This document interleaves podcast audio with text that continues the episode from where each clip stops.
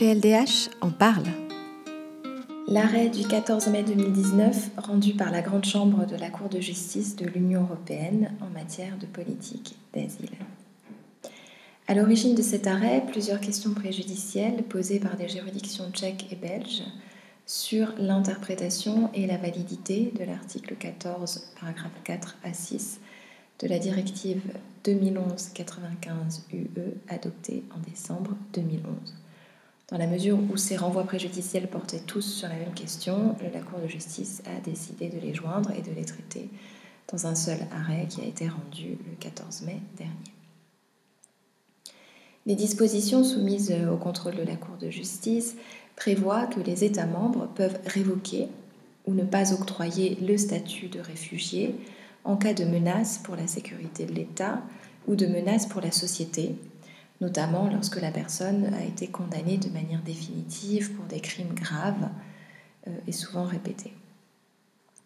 Donc dans ce cas-là, le statut de réfugié peut être retiré ou peut ne pas être octroyé.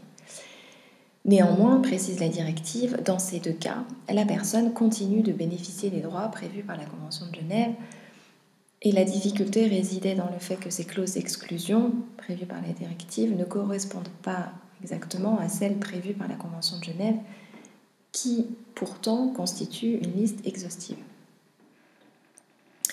Ce qui est intéressant dans cet arrêt, qui est assez euh, pédagogique, c'est que la Cour de justice va clarifier le cadre dans lequel s'inscrivent les règles européennes de l'asile. Ces règles communes, pour résumer, ont bien pour objet de s'assurer du plein respect de la Convention de Genève et doivent donc être conformes au droit international de l'asile sur lequel elles se fondent. Voilà ce que nous dit en substance la Cour de justice.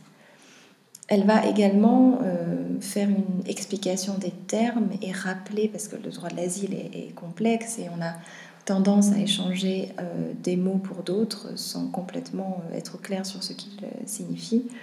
Donc la Cour de justice va revenir en particulier sur la distinction entre le statut de réfugié et la qualité de réfugié. Le statut de réfugié, c'est la reconnaissance par un État membre de la qualité de réfugié. Cette reconnaissance est cependant déclarative dans la mesure où la qualité de réfugié repose sur des considérations matérielles communes entre le droit international et le droit de l'Union européenne. Donc la Convention de Genève prévoit une, liste de situations dans lesquelles une personne peut avoir la qualité de réfugié, et cette qualité de réfugié peut être reconnue par un État à travers le statut de réfugié. L'apport de l'arrêt concerne euh, le raisonnement en matière de droits humains, c'est-à-dire que la Cour va indiquer que si les situations dans lesquelles le statut de réfugié peut être retiré ou peut ne pas être octroyé correspond à celles pour lesquelles la Convention de Genève autorise le refoulement, cela ne suffit pas à dire que les États membres peuvent procéder au refoulement de la personne à qui ils ont retiré le statut de réfugié, c'est-à-dire si une personne constitue une menace pour la société ou pour euh, l'État, et que donc euh, le statut de réfugié ne lui est pas octroyé ou que ce statut lui est retiré, cela ne signifie pas pour autant, nous dit la Cour de justice, que l'État membre peut refouler cette personne. Elle fait donc une distinction avec ce qui est prévu par la Convention de Genève et ce qui est autorisé par le droit de l'Union européenne. En effet, nous dit la Cour de justice, il faut s'assurer que le refoulement, y compris dans le cas où le statut de réfugié a été retiré ou le statut n'a pas été octroyé, il faut s'assurer que ce refoulement ne soit pas contraire à la charte des droits fondamentaux de l'Union, et en particulier à l'interdiction de la torture et de traitements inhumains ou dégradants.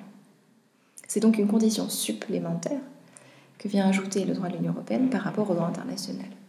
Lorsque la personne est menacée et risque pour sa vie, on ne peut pas procéder à son refoulement, même si elle ne bénéficie pas ou plus du statut de réfugié. Cette condition de l'Union européenne est en fait issue de la jurisprudence de la Cour européenne des droits de l'homme et du fameux arrêt The Ring rendu il y a plusieurs décennies, qui interdisait l'extradition d'une personne qui risquait la peine de mort aux États-Unis. Cette jurisprudence est depuis largement appliquée aux expulsions euh, de, réfugiés. Et donc, la Cour de justice va porter ce raisonnement au cœur du droit européen de l'asile, en prenant appui cependant sur la Charte des droits fondamentaux, qui a valeur de droit primaire. Puisqu'elle a valeur de droit primaire, la directive doit être interprétée à sa lumière. Pour résumer, la perte du statut de réfugié n'implique pas la perte de la qualité de réfugié, telle que définie par la Convention de Genève. Or, la Charte des droits fondamentaux de l'Union impose le respect de la Convention de Genève et n'exclut donc pas, malgré tout, l'existence d'une protection internationale, même lorsque le statut de réfugié a été refusé ou retiré. Les États membres ne peuvent donc pas prendre appui sur le retrait de la qualité de réfugié prévu par le droit de l'Union pour limiter leurs obligations internationales auxquelles ils sont soumis. Non partie à la Convention de Genève, l'Union européenne s'assure néanmoins du respect par les États membres des dispositions internationales qu'elle contient en vertu de la Charte des droits fondamentaux qui s'y réfère. Voilà un bel arrêt qui nous montre toute la magie des différents systèmes européens de protection des droits. On mélange la jurisprudence de la Cour européenne qui est portée par la Cour de justice, laquelle interprète le droit de l'Union européenne en faisant référence au droit international. Vous-même en m'écoutant avez d'ailleurs peut-être déjà perdu le fil.